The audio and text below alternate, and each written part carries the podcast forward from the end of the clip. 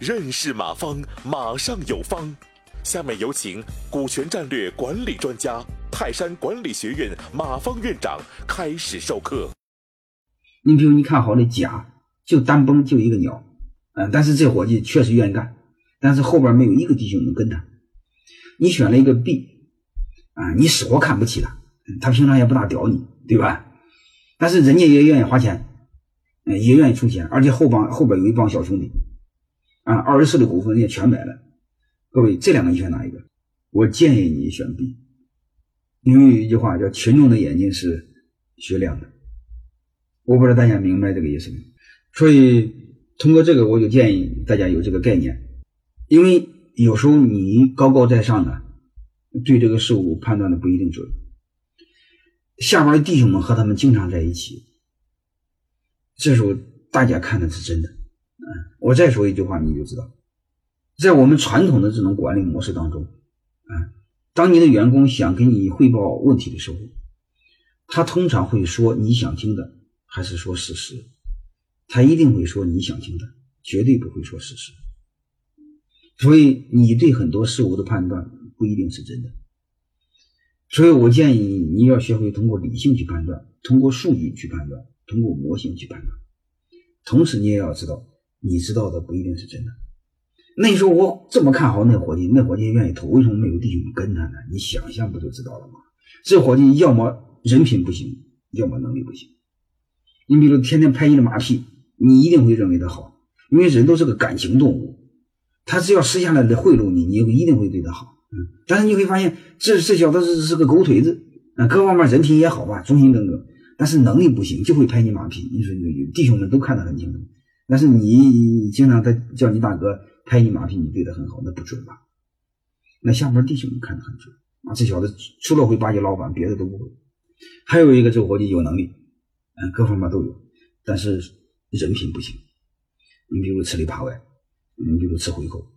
大家知道每个企业没有不吃回扣的，嗯，但是问题的话，你会发现只有谁知道的最少，就老板，其他弟兄们都知道。如果这伙计能力还行，但人品不行，吃了回扣，各位，我问你一句话：下边小兄弟哪一个敢跟他？哪一个敢把家里钱交给他？所以他一定不会。我不知道通过这种模式你听懂什么？其实你在用一个更客观的标准来帮你选人，同时变相的又帮你选团队。嗯，说白了，让下边小兄弟和大哥互选，真正他两个能扭在一起，这才是一个真的团队啊。当然，你选三个也行啊。你比如 A、B、C，你选三个啊。你说三个，这我一个好项目，你们愿干不愿干？愿干没问题，投三个是二十个二十五个点股份啊。然后你们几个再给我，嗯，只只给我拉拉杆的，嗯，拉杆的给我树一帮人，嗯，你给我找五六个弟兄们，啊，做部门关键的合伙人，但是必须投钱，嗯，但是有标准了，你不能找虾兵蟹将啊。你比如在公司内，你在在在是一般优秀的员工吧，嗯，合格的员工吧。大概就那个标准，谁凑齐谁凑齐班子谁干，你凑不齐班子你不干。嗯，我大概就这么个意思。嗯，他不就很好玩吗？嗯，所以，嗯，我这个逻辑上帮大家推理了推理了一个东西，我不知道大家能能理解什么意思？嗯嗯，但是看一个案例吧，好吧？大家知道这个，嗯，三星灯饰这个这个不是三星，嗯。我以前听过，我讲过三星灯饰的案例啊，它基本上是这么做的啊。这个这个，呃，三星灯饰在济南有一个这个呃，兼并了一个企业，就卖豆腐的，嗯，基本上就是按这么来的啊，就是有总经理认购领投，后边一帮弟兄们领投，然后母公司只是投了呃五十的股份，另外的五十的股份就面向弟兄们做的啊。当然还有一个呢，就是复兴。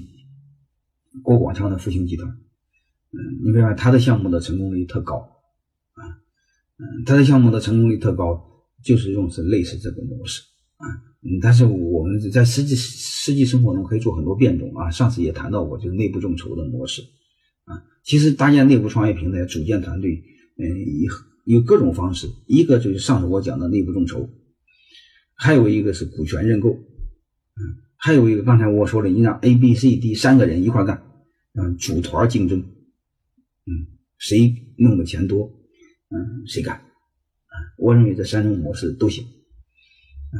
嗯，上次我讲那个内部众筹，讲过三，讲过那个复兴集团也是这么干的，啊，就是说白了，就任何一个项目，嗯，总经理必须投钱，你不投钱我不让你干，嗯，因为我这么大个盘子给你，我心里不踏实，啊，还有一个介绍人你必须投，那你不投，你介绍个项目给我，你不骗我吗？对吧？还有一个谁投呢？董事会的谁投赞成票谁投，那你不能站着说话不腰疼，还忽悠我们，嗯，大概就这个意思，啊，就是说白了，和这个利益相关的几人必须投钱，你不投钱，你你不说真话，不说人话，那哪行呢？嗯，大概就这个意思，反正大概就这么个意思吧，大家知被知道背后这个逻辑就行，好吧？感谢收听本次课程。如您有更多股权问题，请微信搜索“马上有方”官方公众号。泰山管理学院自二零零七年起开设股权管理课程，每年有上万名企业老板学习和实践泰山股权管理法。